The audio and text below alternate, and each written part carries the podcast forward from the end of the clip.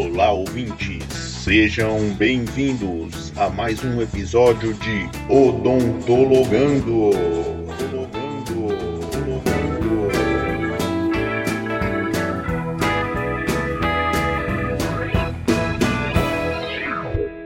Olá, pessoal! Estamos aqui para mais um episódio do Odontologando, podcast do curso de odontologia do Centro Universitário Uniceplac. Eu sou Adriana Cruz, professora do Uniceplac. Eu sou Karina Dionísio, aluna do sexto período também do Uniceplac. É um prazer estar aqui com vocês. Eu sou o Rodrigo, aluno do oitavo período, e é um prazer ter vocês em mais um episódio do Odontologando. Hoje temos aqui conosco as professoras Hanna Ganin e Raquel Gomes. A professora Raquel é mestre e doutora em Ciências da Saúde pela Universidade de Brasília. É professora do curso de odontologia do Uniceplac nas disciplinas de odontogeriatria, odontologia para pacientes com necessidades especiais e interação comunitária 1 e 2. Ela é também cirurgiã dentista, trabalhando na atenção primária à saúde, foi instrutora do curso de capacitação em odontopediatria da Secretaria de Saúde do DF. A professora Hanna é especialista em odontopediatria pela Associação Brasileira de Odontologia, atua nas áreas de odontopediatria e odontologia preventiva, é mestre em ciências da saúde pela Universidade de Brasília e é professora das disciplinas de odontopediatria, saúde coletiva, interação comunitária e coordena atualmente a clínica de diagnóstico e planejamento do Uniceplac. Além disso, ela está concluindo também a especialização em periodontia. Então, professoras, muito obrigada por vocês terem aceitado o nosso convite. Nós queremos agradecer mais uma vez. Sejam muito bem-vindas. Como é que vocês estão?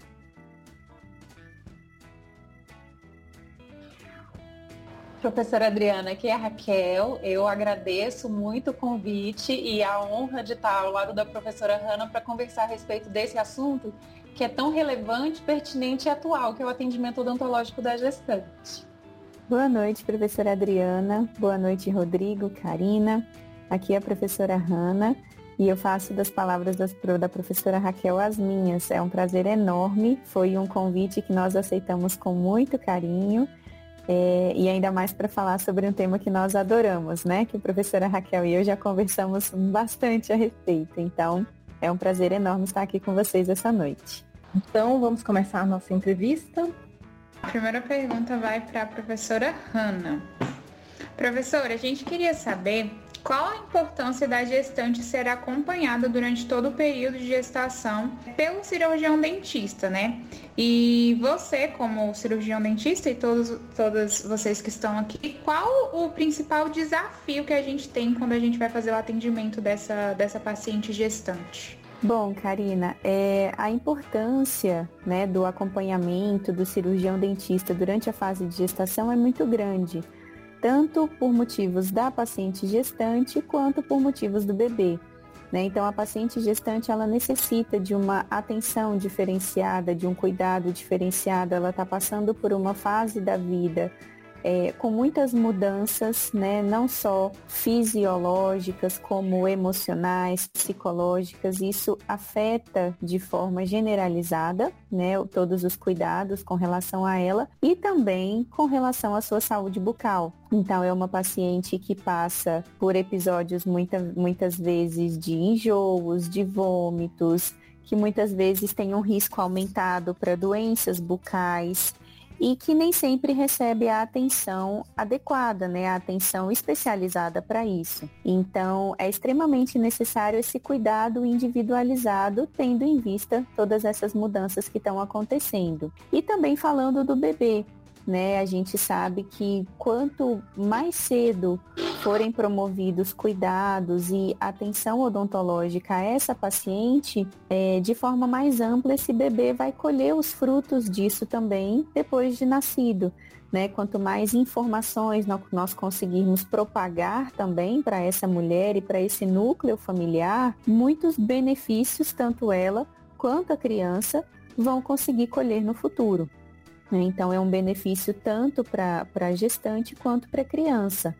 O principal desafio que eu vejo, né, que o dentista enfrenta no atendimento da gestante, eu acredito que seja principalmente a segurança, né? O, o, o, quão seguros nós nos sentimos em termos de conhecimento, em termos de experiência, para poder oferecer esse cuidado.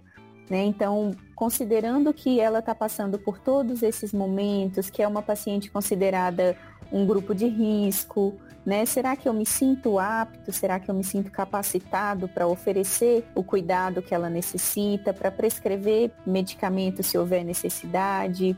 Para conduzir uma terapêutica, um tratamento odontológico mais invasivo, se esse for necessário. Então, acredito que tenha mais a ver com a questão da segurança, né? Do quão confiante eu me sinto para poder oferecer esse serviço para ela. Excelente. Professora Raquel, o Sistema Único de Saúde, como funciona o acompanhamento da gestante? Há uma ação integrada entre médico, dentista, além de outros profissionais? Rodrigo, o pré-natal realizado no Sistema Único de Saúde, ele é um pré-natal multiprofissional. Então a gestante, ela inicia o seu pré-natal na unidade básica de saúde, que é o nosso conhecido postinho de saúde. E para iniciar o pré-natal, ela primeiro passa pela consulta com o enfermeiro ou enfermeira do, da equipe de saúde da família que é responsável pelo atendimento do território onde aquela gestante mora. Então, a primeira consulta do pré-natal no SUS, ela é realizada pelo profissional enfermeiro e a partir dessa primeira consulta, a gestante ela vai ser direcionada para atualização da sua caderneta de vacina, para consulta de acompanhamento médico, solicitação de exames de acompanhamento de cada trimestre gestacional e também a consulta odontológica. Então esse pré-natal ele é realizado de forma multiprofissional, né, envolvendo enfermeiro, médico e dentro da própria unidade de saúde podem participar outros especialistas em saúde para dar suporte para essa gestante, a depender da necessidade que ela apresenta, né? A gente tem nutricionista, temos assistentes sociais, temos fonoaudiólogos, psicólogos em várias equipes de unidades básicas de saúde. E dentro dessa equipe nós contamos com cirurgião dentista para fazer o acompanhamento pré-natal odontológico dessa gestante. Esse acompanhamento pré-natal odontológico, ele inclusive tem sido preconizado nesses últimos três anos pelo Ministério da Saúde e passa a contar a consulta odontológica como um indicador da qualidade do serviço que está sendo ofertado no pré-natal. Então, o Ministério da Saúde recomenda que a gestante ela passe por pelo menos uma consulta a cada trimestre gestacional com o cirurgião dentista, para que nesse acompanhamento do pré-natal seja aproveitada a oportunidade das mudanças que acontecem durante a gestação para implementar medidas de educação em saúde, promoção de saúde bucal, prevenção de doenças, prevenção de agravos para a gestante que vão aí acompanhar todo o núcleo familiar que recebe essas orientações para promoção e educação em saúde. Então, no pré-natal odontológico, a gente é, oferece essas consultas, uma a cada trimestre gestacional, sendo que na primeira consulta do pré-natal odontológico, o objetivo principal é promoção de saúde, educação em saúde, exame dessa gestante para levantamento de diagnóstico de necessidades terapêuticas e planejamento terapêutico que deve ser executado a partir do segundo trimestre gestacional. E preferencialmente que ele seja iniciado e concluído as condutas terapêuticas indicadas de necessidade de tratamento odontológico durante o segundo trimestre para prevenção de agravos, principalmente no terceiro trimestre gestacional, quando uma necessidade de saúde bucal da gestante não foi sanada, no terceiro trimestre é quando a gente tem os maiores riscos de agudização de casos de, de doenças bucais, né? Então é preconizado que sejam realizadas as consultas odontológicas e no SUS as unidades básicas de saúde têm procurado oferecer. Em algumas situações nós temos gestantes que iniciam o pré-natal na unidade básica de saúde e que tem a necessidade do pré-natal de acompanhamento de alto risco em ambiente hospitalar. Mesmo essa gestante, ela continua realizando o pré-natal odontológico na unidade básica de saúde com o seu dentista, tá?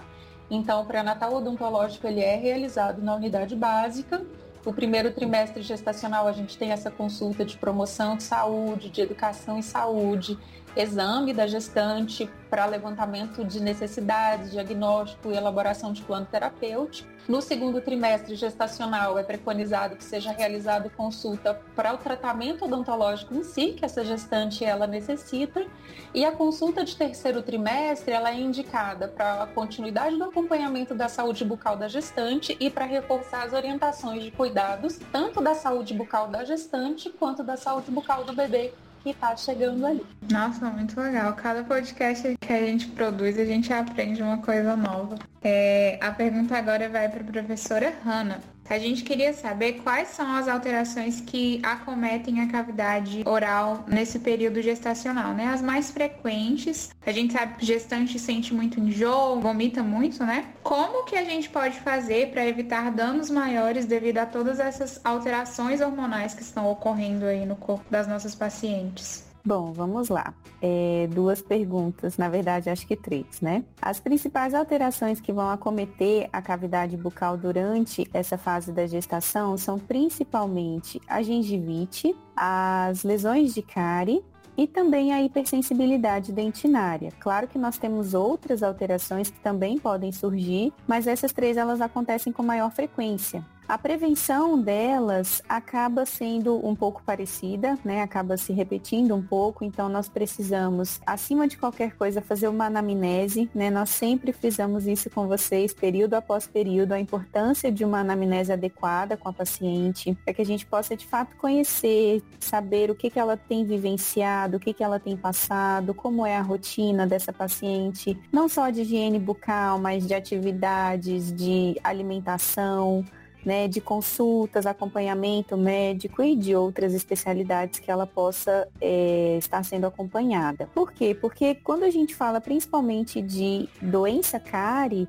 a gente sabe que o hábito do indivíduo fala mais alto, né? O hábito de higienização, o hábito alimentar. Então não adianta eu é, atribuir o tratamento da cárie simplesmente a, a presença de restaurações, um tratamento curativo, se eu deixar de compreender os fatores etiológicos. E quando a gente fala de fatores etiológicos, o conhecimento da rotina do paciente faz toda a diferença, né?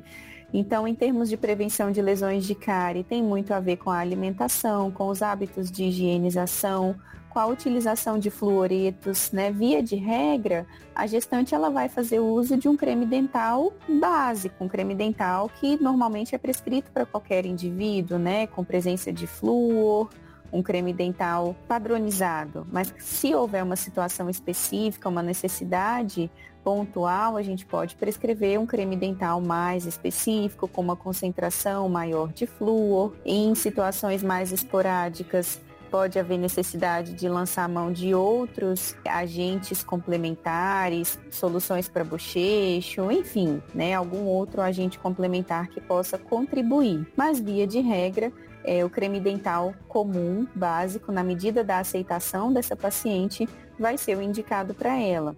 A gengivite também vai ser prevenida dessa forma, né, com higienização, fio dental, escovação regular, ao, no mínimo três vezes ao dia. E a hipersensibilidade, já né, fazendo um gancho com as outras perguntas que a Karina fez, tem muita relação com os episódios de vômito, principalmente no primeiro trimestre gestacional, nas primeiras 12 até 14 semanas, a maior parte das mulheres, não é regra, mas a maior parte das mulheres passa por episódios muito frequentes de vômitos. E esses vômitos, eles tornam a cavidade bucal um meio muito ácido, e esse desafio ácido muito frequente, muito regular, pode causar então uma dissolução do esmalte. E essa dissolução do esmalte dos dentes vai levar então a uma queixa de hipersensibilidade. Se a paciente faz uso de um dentifrício muito abrasivo, faz uso de uma técnica de escovação incorreta, faz uso de uma escova dental de cerdas muito duras, ela pode associar a erosão causada pelo vômito com a abrasão causada pela ação mecânica inadequada, né, ou até mesmo pela presença de agentes muito abrasivos nesse dentifrício. Então a gente precisa fazer uma orientação específica, se alimentar de forma mais frequente, geralmente um intervalo de duas a três horas é preconizado porque quando a gestante passa um período muito prolongado sem se alimentar, ela tende a ter mais náuseas. Após os episódios de vômito, evitar fazer a escovação imediata dos dentes, porque isso pode potencializar a dissolução do esmalte, a perda daquela estrutura do esmalte. Então, preconizado é aguardar de 30 a 40 minutos para fazer essa higienização. Logo após o episódio de vômito, pode ser realizado um bochecho com água ou água adicionada de bicarbonato para que a gente possa ajudar na propriedade da capacidade de tampão da saliva, né, para que essa saliva consiga então regularizar o pH bucal novamente e a gente possa ter então um meio mais neutro mais propício para fazer, para ser feita essa escovação. Cremes dentais normalmente têm sabores mais fortes, mais marcantes, né? Menta, hortelã, isso muitas vezes causa uma certa recusa da paciente, então procurar cremes dentais que tenham um sabor mais agradável, um sabor mais neutro, para que a paciente rejeite menos evitar alimentos muito ácidos. Então são medidas que às vezes parecem muito pequenas na rotina da mulher, mas que a gente pode é, adicionar, aconselhar, orientar da melhor forma, conforme a necessidade de cada uma. Lembrando que sempre vai ser uma necessidade particular, né? A gente vai então direcionar conforme o perfil de cada paciente, para que a gente possa minimizar então esses efeitos adversos, né? Que o quadro vai acabar causando para a mulher. Excelente. Na odontologia, a gente sabe que existem procedimentos bem mais invasivos, como as exodontias abertas, que são procedimentos bem mais cruentos, que geralmente esse é o principal medo do dentista quando está atendendo uma gestante. São esses procedimentos que demandam ali uma medicação pós-operatória para combater a inflamação, a dor. Então a gente gostaria de saber, professora Raquel, como o dentista deve lidar nessa situação, se há restrições em relação a anestésicos, a medicamentos podem ser prescritos. Rodrigo, é importante entender que o atendimento da gestante ele é uma necessidade e todo profissional da, da saúde bucal ele deve estar apto e qualificado para realizar os atendimentos quando necessários e quando indicados. Então, o conhecimento do, do estado da gestação, de que é uma, uma, um paciente com uma necessidade especial temporária, né? Isso precisa ser é, discutido e precisa ser de conhecimento do cirurgião dentista para que a gente não tenha mais dificuldades que ainda hoje temos de gestantes que não conseguem atendimento odontológico por falta de segurança do profissional, como a professora Hanna destacou. Então, em algumas, é, em algumas situações, a gestante vai precisar passar por um procedimento que a gente considera um pouco mais invasivo, né? Como, por exemplo, uma cirurgia ou um acesso endodôntico. E nesses casos, a gente sempre vai avaliar e indicar a necessidade da realização do tratamento, levando em consideração o risco e o benefício, tanto para a gestante quanto para o feto que está em desenvolvimento. Então, levando isso em consideração, a gente vai avaliar se aquele momento é o melhor momento para realizar o procedimento odontológico, se ele está indicado. Com relação ao atendimento durante a gestação, a gente sabe que durante o primeiro trimestre gestacional, os procedimentos odontológicos, eles são indicados somente em casos de urgência, quando a intervenção ela é necessária para eliminar foco de infecção, para eliminar dor que são condições adversas tanto para a gestante quanto para o feto que está em desenvolvimento. A partir do segundo trimestre gestacional, a gente já pode planejar os, os atendimentos odontológicos com a realização de procedimentos que são considerados mais invasivos.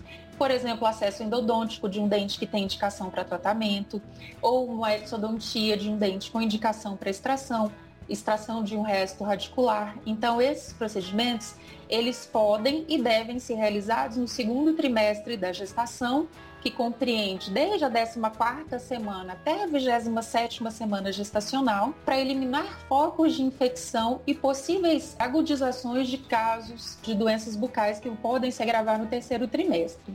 Então, para esses atendimentos, que devem ser realizados, a gente vai sempre ter que levar em consideração o custo e o benefício. E aí a gente sim vai ter algumas restrições de medicamentos que podem ser prescritos e também temos as melhores indicações de anestésico local, que essa é sempre uma dúvida que surge no atendimento odontológico da gestante, né? Que medicamento que eu posso prescrever, que anestésico que eu posso utilizar.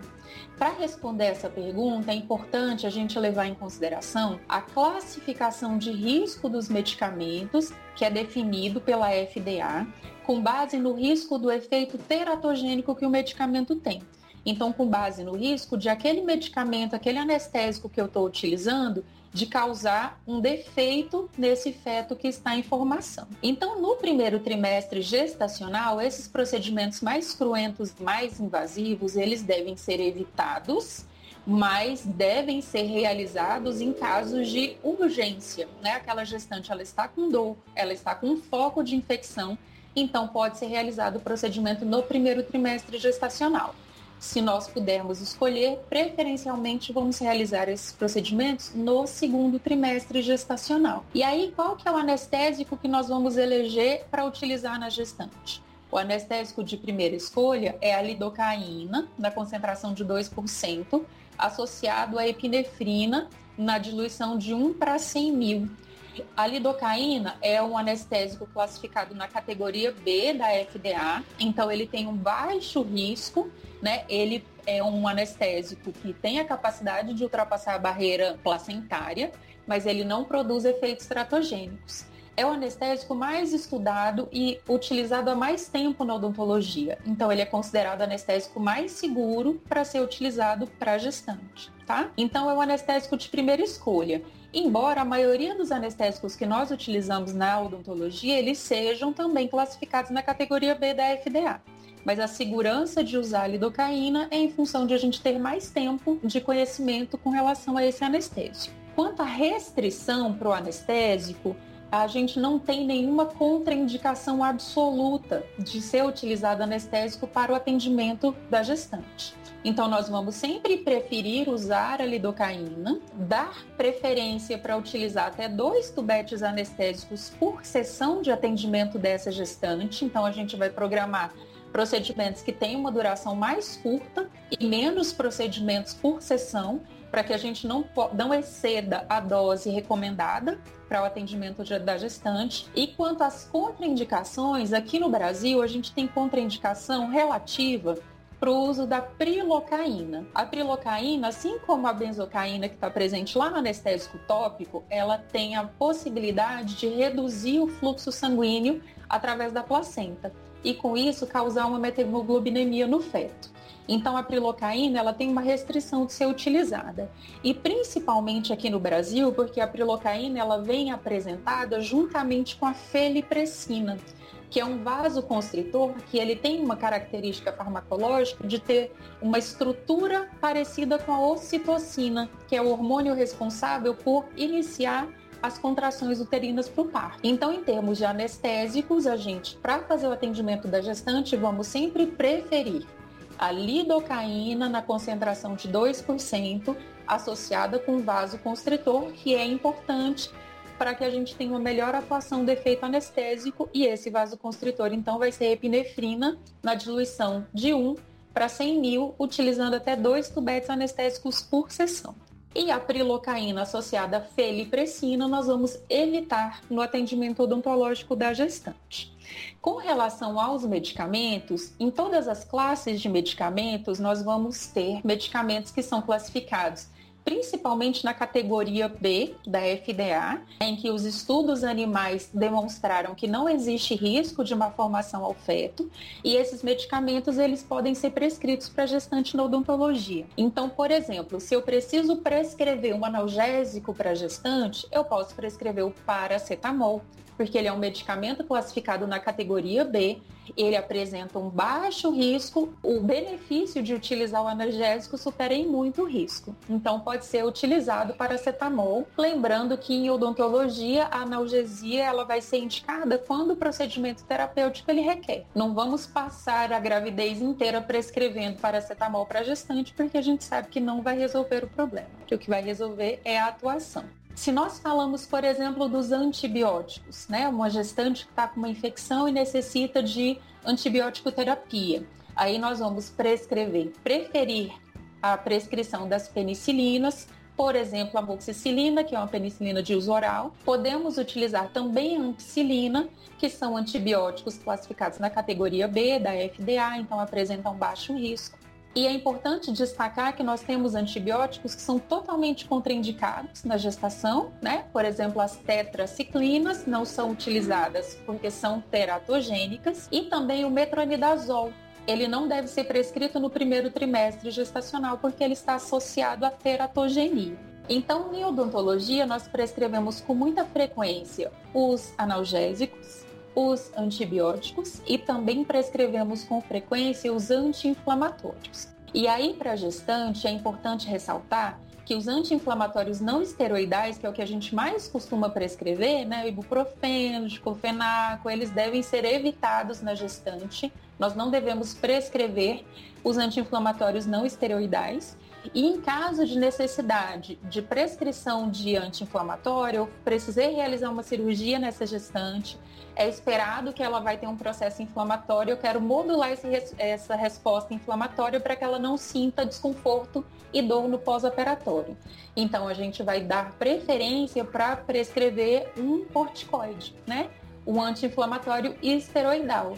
E aí a gente pode prescrever a prednisona, por exemplo, que é mais seguro para ser prescrito para gestante. Eu não sei se eu te respondi tudo, Rodrigo. Me diga se ainda resta alguma coisa para esclarecer. Não, respondeu tudo. Assim, ficou bem claro de como é importante não só intervir, mas como saber intervir para não pôr em risco a saúde do bebê, a saúde da gestante durante esse período. Agora, outro assunto que está bastante evidência atualmente nos grupos de pesquisas é a periodontite e os riscos que ela causa ou pode causar durante a gestação.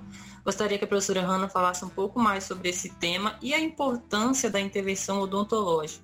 Bom, além da gestação é um assunto que eu amo, né? Então, juntando o amor dos dois.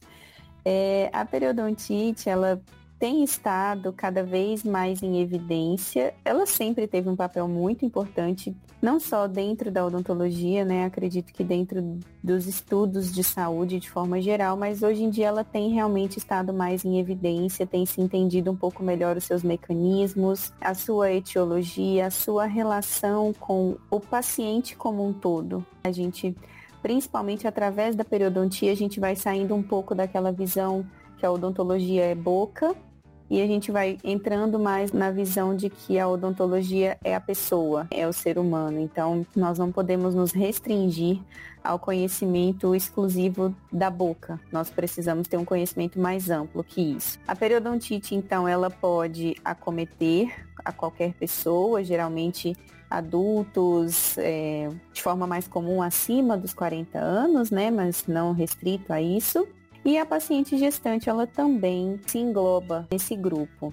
É importante frisar que a, a gestação ela não provoca a periodontite, né? A gente precisa desmistificar algumas coisas. A gestação ela não causa cárie, ela não causa gengivite, ela não causa periodontite, mas ela pode ser um fator de risco aumentado para essas situações. A periodontite, justamente por ter essa relação sistêmica tem relação com alterações vasculares, tem relação para pacientes cardiopatas, para doenças autoimunes, ela também tem o seu papel ali junto à gestação. Então, hoje em dia nós temos esse consenso mais estabelecido. Durante muitos anos houve divergências de informações, principalmente na literatura científica a respeito desse tema. Houve muita divergência entre os estudos, entre os autores, mas hoje em dia a gente tem isso mais sedimentado. A periodontite, ela tem uma relação estabelecida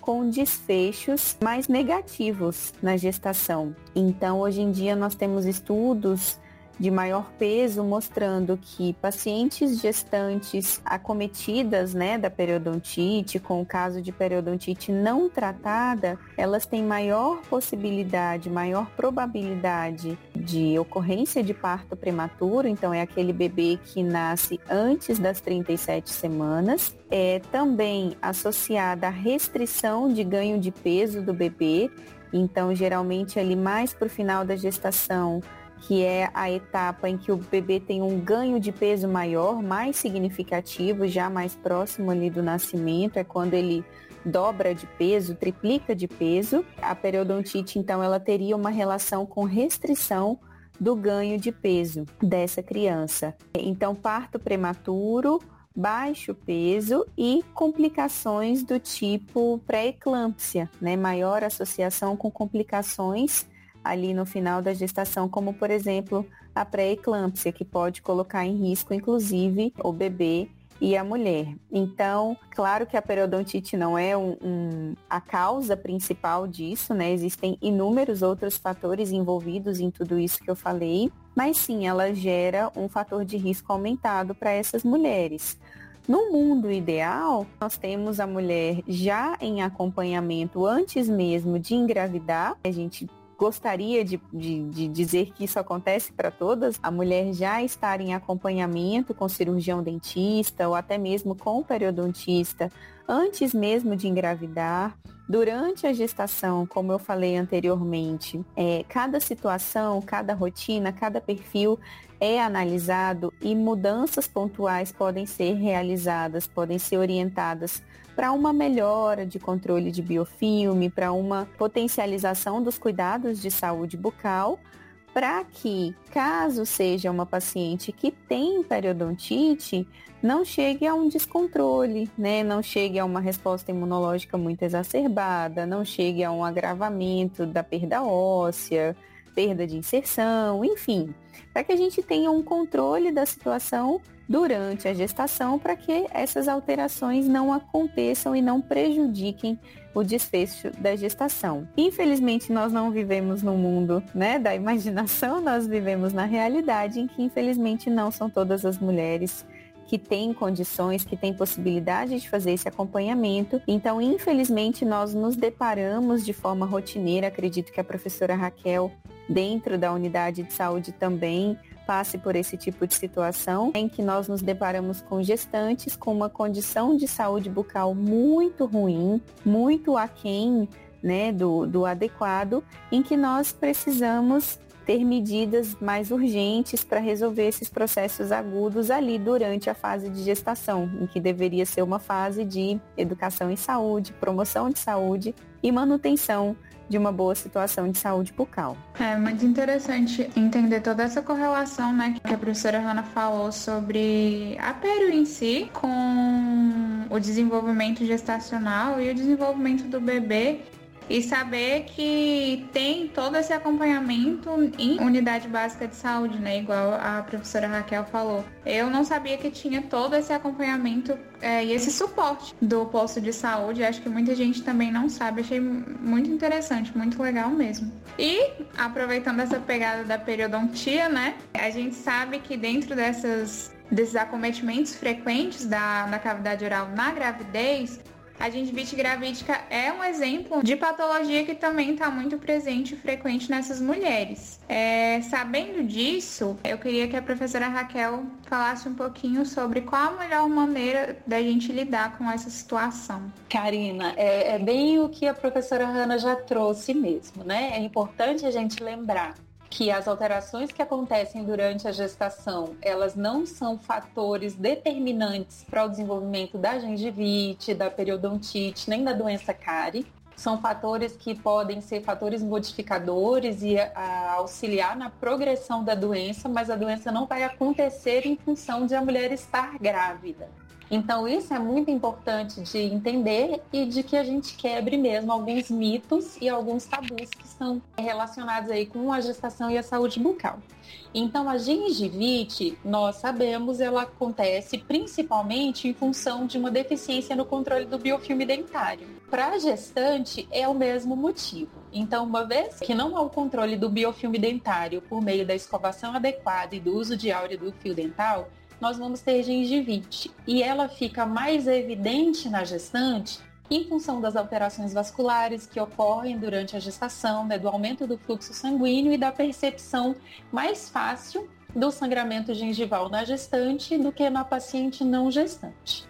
Então, a abordagem para a gengivite na gestante é mesmo a abordagem de promoção de saúde, é de orientação dessa gestante a importância do cuidado com a sua saúde de maneira geral e o cuidado especificamente com a saúde bucal, orientando para a técnica de escovação adequada, para a escovação frequente, para o uso adequado do fio dental, para então a gente conseguir um controle do biofilme e o controle dessa inflamação gengival, né, dessa gengivite. Em algumas situações, essa gengivite ela pode inclusive progredir para algumas lesões que são bem características da gestante, por exemplo, a lesão que é chamada de granuloma gravídico, né? utilizando esses termos que são mais conhecidos.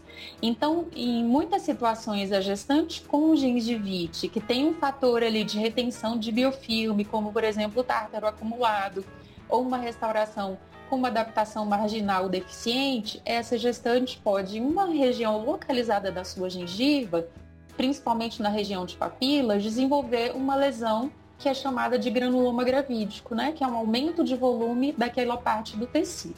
Então, nessas situações, o papel do cirurgião dentista é essencial para examinar essa gestante, para definir o diagnóstico, para orientar com relação ao tratamento e para efetivar o tratamento durante a gestação, sendo a orientação de higiene bucal, a profilaxia, remoção desses fatores retentores de placa e o acompanhamento dessa lesão que geralmente regride após o parto e que quando não ocorre a regressão espontânea da lesão, aí pode ser indicada a remoção cirúrgica após o parto também. Então, é a, gengivite gravídica, né, utilizando esse termo que é mais difundido, na verdade é um quadro de gengivite que se estabelece na gestante, mas pela mesma razão que se estabeleceria em uma outra pessoa não gestante, que é o acúmulo do biofilme dental. Então, a abordagem é educação, saúde, promoção de saúde e intervenção odontológica para tratamento, quando existe a necessidade de remoção de fatores retentores de placa ali para aquela gestante.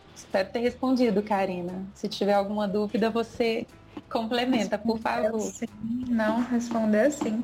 É, mudando agora totalmente de assunto, a professora Hanna falou um pouquinho sobre o flúor, né? Sobre os cremes dentais que a gente indicaria. Eu queria saber qual a suplementação de flúor durante esse período gestacional. Se tem um protocolo geral que é indicado ou se depende, é individual para cada paciente? Como que funciona? Essa é uma excelente pergunta, Karina. Inclusive, a gente fala muito sobre isso na odontopediatria. Acaba que a pediatria fala muito a respeito de gestação, então eu me sinto bastante à vontade para comentar sobre isso. Antigamente existia uma crença de que durante a gestação a mulher ela perdia é, o flúor dos dentes, o cálcio dos ossos, né, para que houvesse então a formação do bebê. E com isso havia uma preocupação muito grande com relação à suplementação e eram prescritos comprimidos de flúor para a mulher fazer uso durante todo o período gestacional, acreditando-se né, que isso contribuiria para uma melhor formação dos dentes do bebê. Com bastante estudo, com bastante evidência científica, nós concluímos que hoje em dia essa informação não condiz, né? não é uma informação real.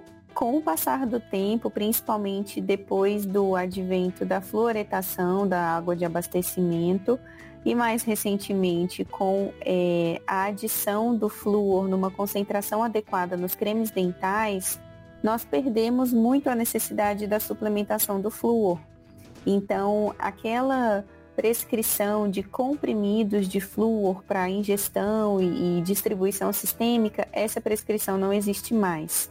Hoje em dia, a prescrição que nós temos é qualquer indivíduo, a não ser que tenha alguma condição muito específica, ele deve fazer uso de creme dental fluoretado, tanto criança quanto adulto, quanto idoso, né, nas diversas fases da vida, que se faça uso então do creme dental fluoretado. Como eu mencionei antes, para a gestante essa prescrição é a mesma. A gestante ela vai também fazer uso do creme dental fluoretado é, de forma geral. E a depender da demanda específica de cada paciente, essa prescrição pode ser diferenciada. Então, se for uma, uma paciente que tem, por exemplo, uma queixa mais, mais intensa da hipersensibilidade dentinária, se for uma paciente que tem uma necessidade de um creme dental com uma concentração de flúor maior para remineralização de lesões de mancha branca, porque é uma paciente que tem uma má higienização ou que tem um alto consumo de açúcar na alimentação, principalmente da sacarose, que a gente sabe que é a maior contribuinte para o surgimento das lesões de cárie. Se é uma paciente que tem uma gengivite, que tem mais difícil controle do biofilme. Então, a depender da necessidade específica daquela pessoa, a gente pode prescrever um creme dental específico, um creme dental com uma maior concentração de flúor, um creme dental que tenha outros agentes químicos que podem auxiliar no controle de biofilme, que podem auxiliar é, na diminuição da formação do cálculo, né, do tártaro, pro, que a gente fala para o paciente leigo, então que possa retardar a formação do tártaro, que possa contribuir para a melhora do quadro de gengivite, que possa atuar na remineralização das lesões, que possa, às vezes, enriquecido com arginina, vai trabalhar na questão da hipersensibilidade dentinária. Então, para cada demanda específica, e a gente só conhece a demanda conhecendo o paciente, investigando o paciente, a gente pode fazer uma prescrição mais individualizada. E eu acho que vale a pena fazer o parêntese que isso vale não somente para gestante, mas para qualquer indivíduo. Nós estamos aqui, somos cinco conversando de forma né, totalmente informal num podcast. Cada um de nós tem uma necessidade diferente. Nós não podemos colocar nós cinco num mesmo padrão e achar que o mesmo produto, o mesmo agente químico vai funcionar para nós cinco. Então, se dentro de um grupo pequeno de cinco pessoas, cada um vai ter uma necessidade diferente, que dirá numa população maior. Então, não é porque é gestante que todas têm a mesma necessidade. Talvez o que funciona para gestante A não vá funcionar para gestante B e vice-versa. Então, é realmente necessário, e eu, enfim, bato muito nessa tecla, Rodrigo conhece, né, Rodrigo? A individualização do tratamento a gente precisa ter uma visão mais personalizada do tratamento, porque cada indivíduo de fato vai ter uma necessidade diferente. E para gestante não é diferente. Então, respondendo de forma mais resumida a pergunta da Karina, creme dental fluoretado para todas. Agora, a depender da, da, necessidade específica do quadro, da alteração de saúde bucal que cada uma apresenta, pode haver então a necessidade da prescrição de algo diferenciado para atender aquela necessidade específica. Agora o nosso episódio entra em uma segunda etapa, que é os primeiros anos de vida do bebê. E a gente sabe que isso está diretamente relacionado à gestação e como ela foi conduzida. E o esperado é que uma gestante consciente sobre a sua saúde bucal também vai estar preocupada sobre a saúde bucal do bebê, seu filho. E a gente gostaria de saber, professora Hanna, quais as principais instruções que devem ser dadas a essa mãe no cuidado bucal dessa criança ali nos primeiros anos de vida. Ótimo, maravilha. Que bom que essa pergunta veio para mim, Rodrigo. eu fico muito contente em responder esse assunto porque, enfim, foi o tema do meu mestrado e eu também me sinto bastante à vontade para falar a respeito. Falo muito isso com os meus alunos em sala também. De fato, essa informação que o Rodrigo passou para a gente é verdadeira. Né? Uma paciente, uma gestante que tem um maior conhecimento a respeito de saúde bucal, ela tem uma maior preocupação que o seu filho também receba um cuidado de saúde bucal melhor. Então, quanto mais eu entendo, quanto mais eu compreendo sobre um assunto, mais eu quero que o meu meio também possa participar disso, né? Maior cuidado eu tenho comigo mesma e mais eu me preocupo que os meus familiares, o meu núcleo familiar também receba esse cuidado específico. Enfim, e com relação aos cuidados para o bebê, existem, enfim, é, é, orientações específicas que a gente pode passar, né? Recomendações com base nas orientações do próprio Ministério da Saúde a respeito do assunto. E nós frisamos bastante com relação aos cuidados de saúde bucal e também aos cuidados de alimentação. Então, falando um pouquinho da questão da alimentação, o que vale a pena a gente frisar é a questão da amamentação, o aleitamento materno exclusivo até os seis meses de vida, sempre que possível. Isso também não pode ser uma imposição. É, nós sabemos que existem mulheres que infelizmente não conseguem amamentar, sejam por problemas emocionais, problemas fisiológicos. Então a amamentação não é um mar de rosas. Na verdade, ela é bastante difícil. Então, infelizmente, muitas mulheres não conseguem, não podem, não têm vontade, não gostam. E nós não, nós devemos ter muita empatia nesse ponto. Nós não devemos cobrar ou exigir que isso seja feito. Eu acredito muito num perfil mais humanizado, em, em, que nós procuramos mesmo compreender o que se passa naquela família e o que é possível nós fazermos para ajudar e não cobrar ou julgar porque algo não está sendo feito.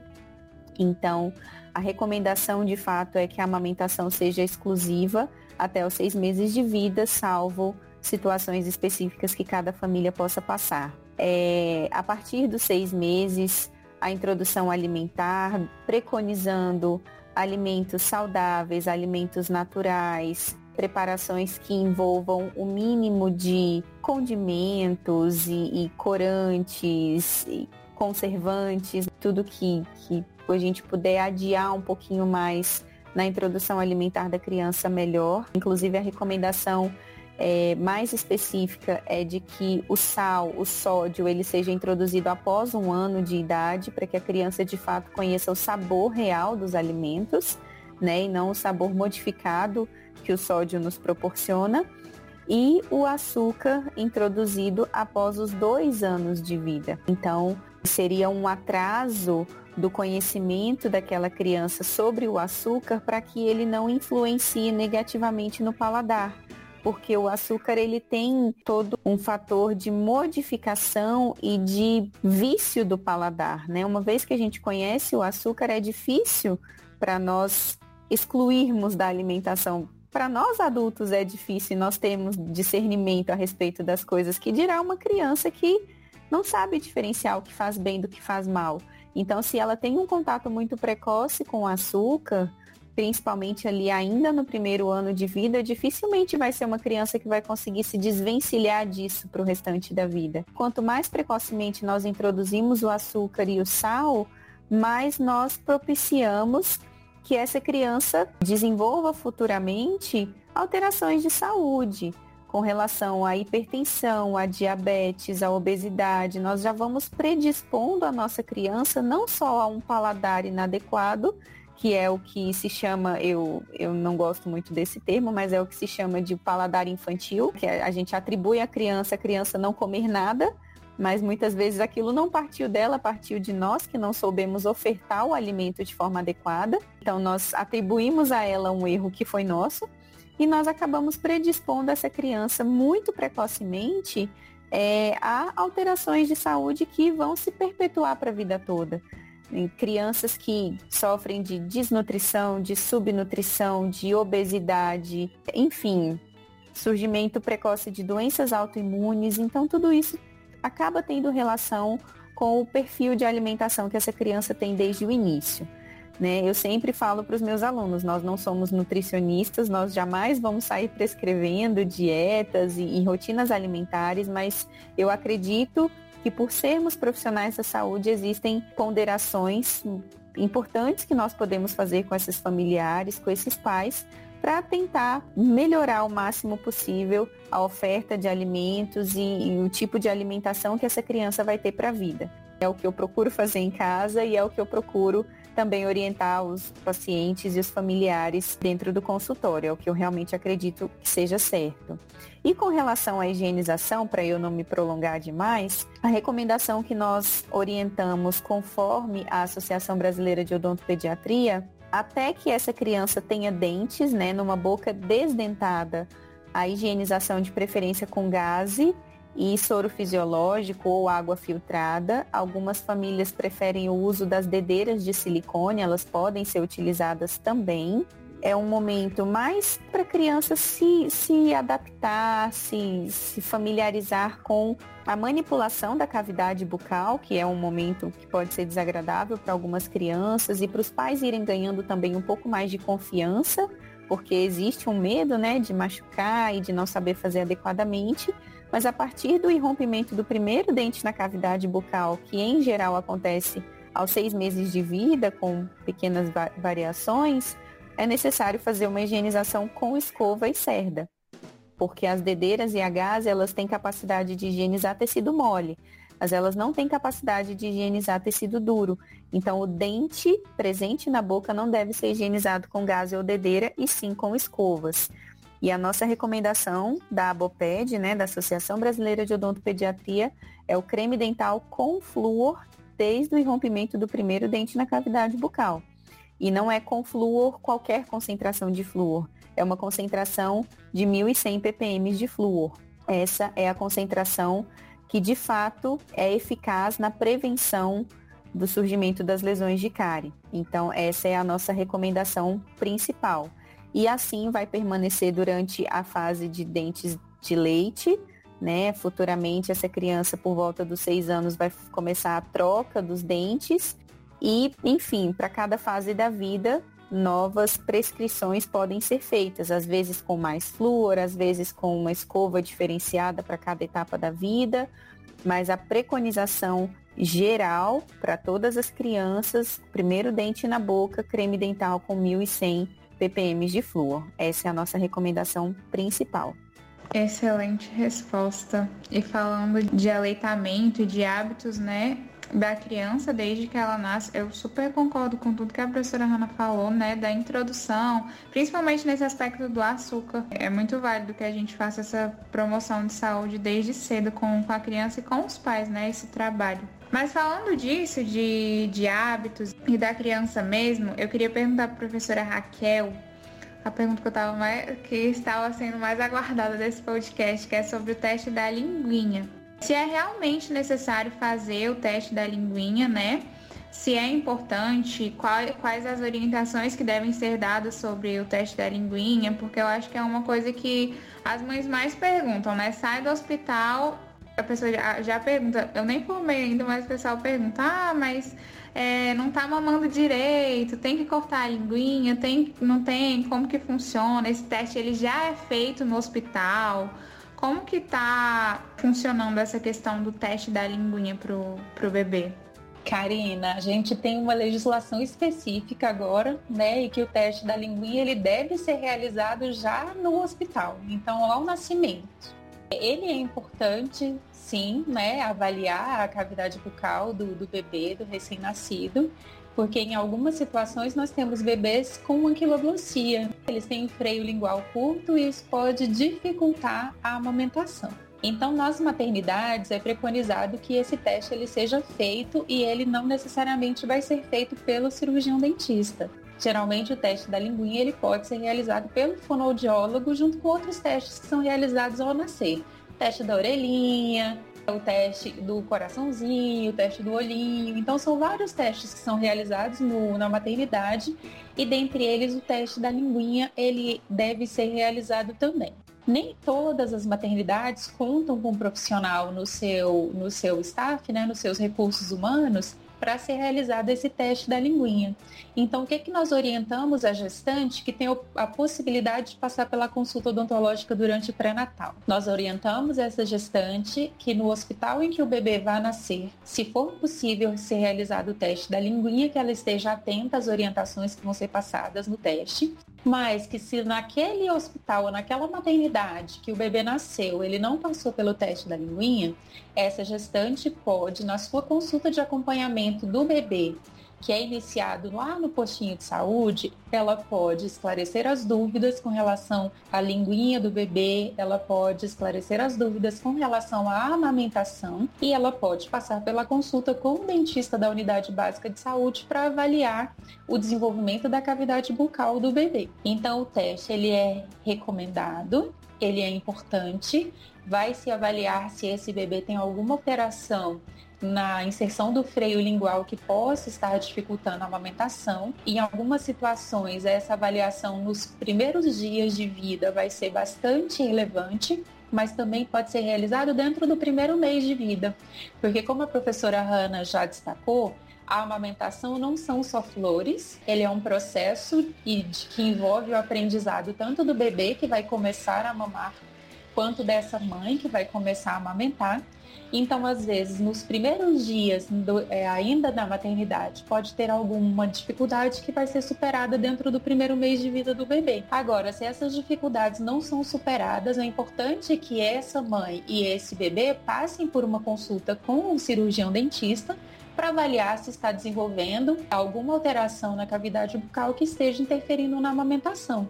E essa conversa ela pode ser realizada com qualquer profissional de saúde, não necessariamente o dentista. mas pode ser conversado com o médico que está acompanhando esse bebê, pode ser conversado com o enfermeiro para orientar essa mãe a procurar o atendimento odontológico para avaliação.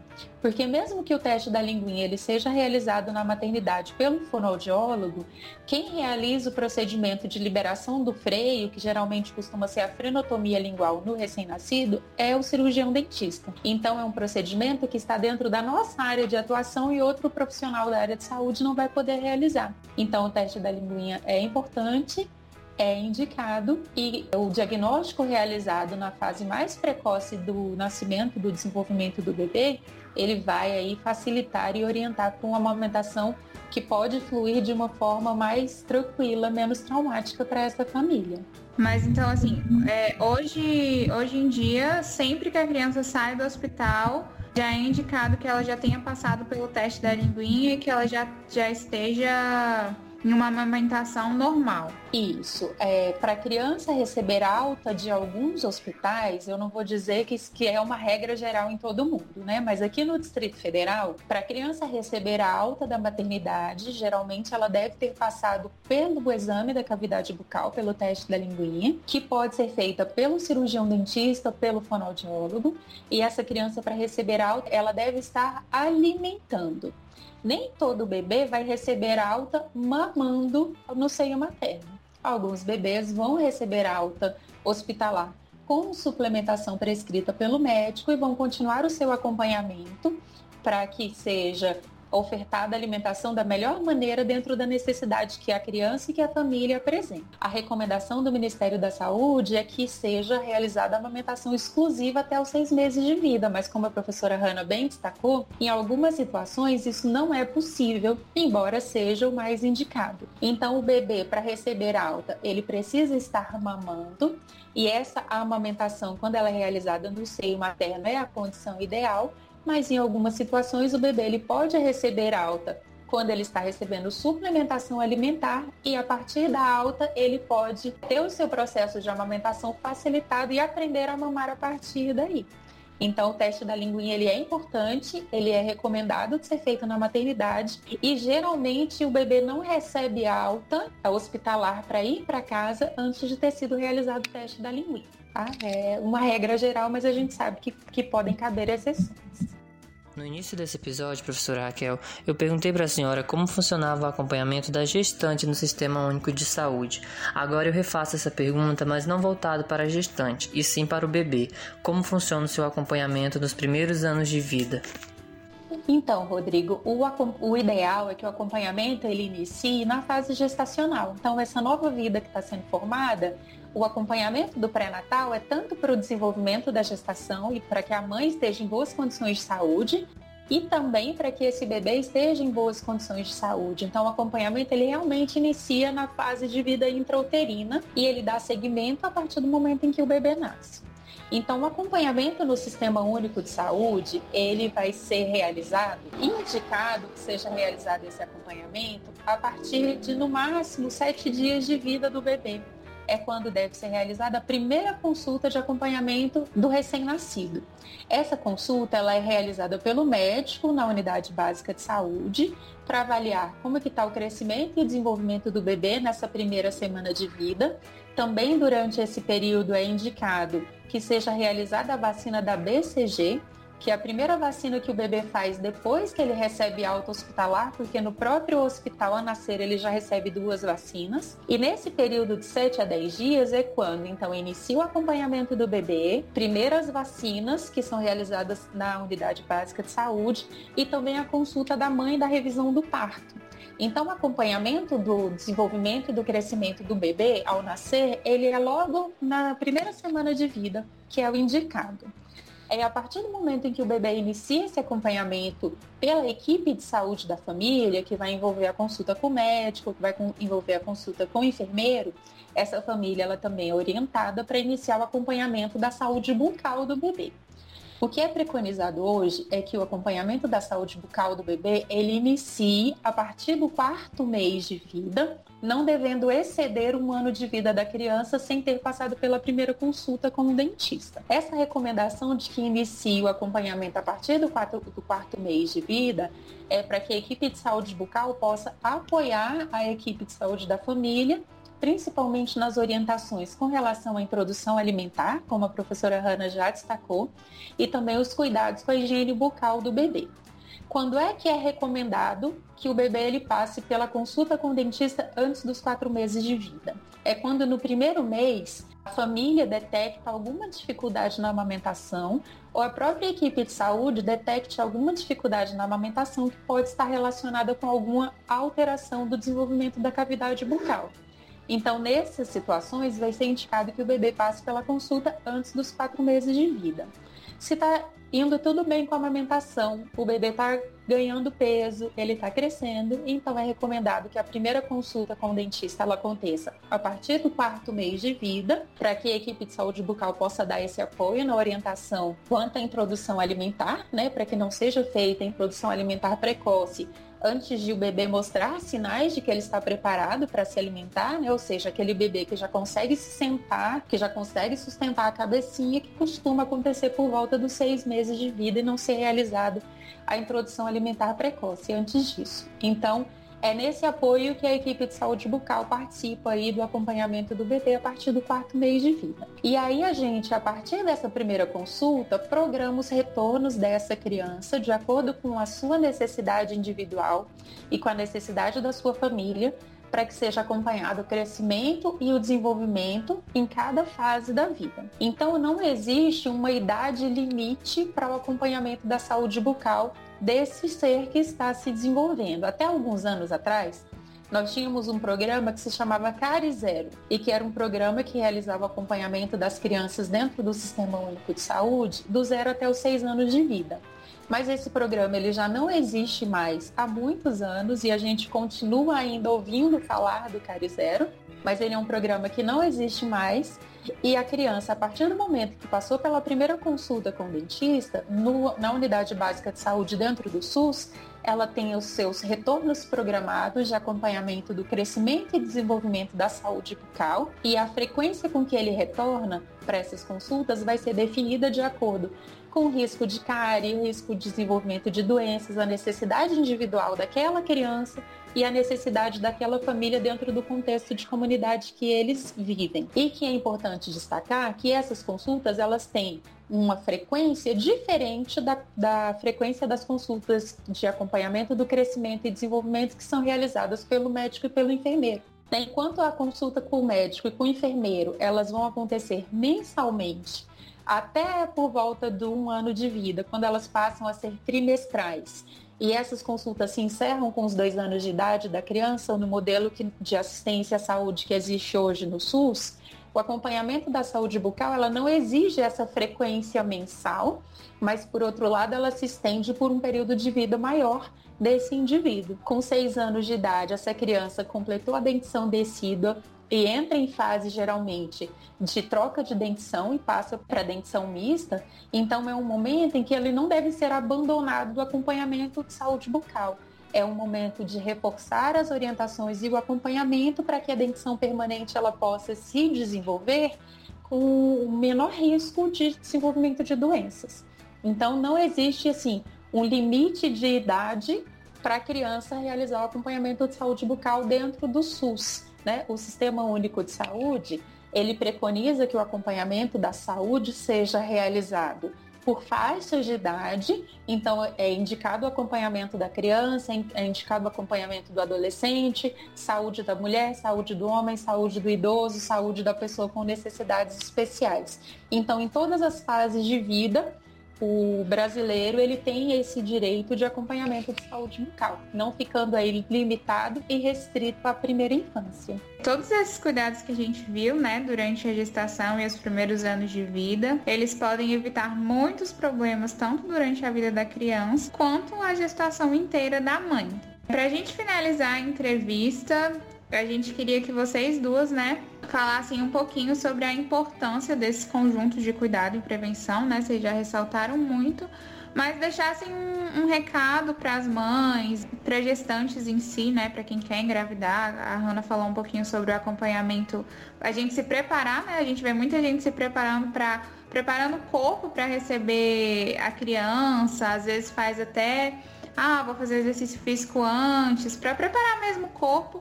Acho que é importante a gente fazer essa preparação da, da cavidade oral também, né? Esse acompanhamento para quem já planeja engravidar. Então a gente queria que vocês deixassem um recadinho aí sobre esses cuidados de prevenção para o pessoal que está escutando a gente. Perfeito, Karina. Bom, acho que seria um fechamento interessante. Hum, como vocês viram, a gente já está conversando há algum tempo e é um tema que dá muito pano para manga, dá para a gente dividir em vários momentos e falar bastante coisa a respeito de saúde bucal e gestação. Inclusive já fizemos isso, né, também.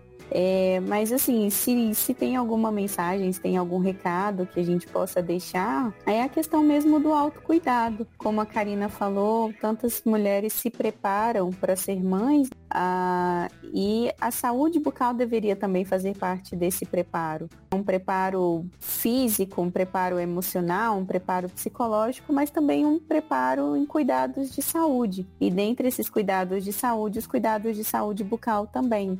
Então, a, importância das visitas regulares, né, das visitas periódicas ao dentista, procurar um profissional com quem você se sinta segura, que, que passe confiança, de que sabe bem o que está fazendo, de que tem conhecimento suficiente, né, preparo, segurança suficiente para fazer esse atendimento, para conduzir os cuidados de saúde bucal durante a gestação também, que é um momento mais delicado, um momento com demandas mais específicas. O próprio cuidado de saúde bucal, a atenção, a, enfim, escovação, fio dental, a atenção a possíveis alterações que às vezes nós mesmos percebemos que alguma coisa não está bem e buscamos o profissional para um diagnóstico correto, para uma abordagem terapêutica correta. Como a professora Raquel mencionou muito bem, a primeira consulta da criança por volta dos quatro meses de vida, mas não ultrapassando o primeiro ano de vida da criança. Então, a partir do momento que nós compreendemos a importância dos cuidados de saúde bucal, que a gente possa também repassar isso para o nosso núcleo familiar, para o cônjuge, se houver, para o filho, para mais filhos, se houverem também, os avós, enfim, que a gente possa é, ser também não só receptora das informações, mas também propagadoras dessas informações, né? Que a informação correta, a informação adequada, a informação científica, ela também possa ser repassada, porque é uma informação de qualidade, né? Que merece de fato ser repassada e ser valorizada. Então, sempre que nós tivermos a oportunidade que esse cuidado possa ser feito e que nós profissionais de saúde e, e falando para nós já formadas, mas também para o Rodrigo e para a Karina representando os nossos alunos, né, que busquem conhecimento, que busquem se especializar cada vez mais, que busquem se preparar para terem condições de atender não só as pacientes gestantes, mas também todos os outros grupos que necessitam de alguma atenção especial. Né? Então, que eles possam também ser fonte dessa propagação de conhecimentos. Chega a dar um calorzinho no coração escutar a professora Hanna falar isso. é, o recado que ela já falou muito com muita propriedade, né? Voltando aí as informações para gestante, para família. Então, a palavra final que eu gostaria de deixar é de agradecimento à professora Adriana por abrir esse espaço para a gente conversar a respeito desse assunto. Né? Como a professora Hanna disse, nós amamos falar a respeito disso. Né? E o recado que eu quero deixar é para o Rodrigo, é para a Karina e para os colegas que estão estudando e que estão se preparando para serem futuros profissionais da odontologia. Que a cada dia nós tenhamos mais portas abertas para receber as gestantes e para receber os outros grupos especiais, como a professora Hanna mencionou, né, daquelas pessoas que necessitam de assistência odontológica com o olhar voltado para o humano, para a pessoa, né? Porque a gente cuida é de gente, a gente não cuida de dente, cuidamos de gente, de pessoas.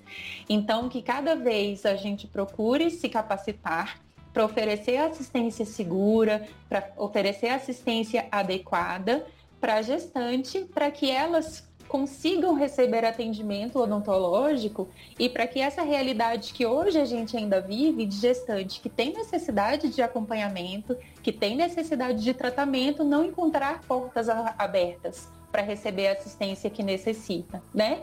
E em contrapartida, a gente tem é, colegas especialistas da harmonização orofacial, por exemplo, oferecendo procedimento voltado para a gestante.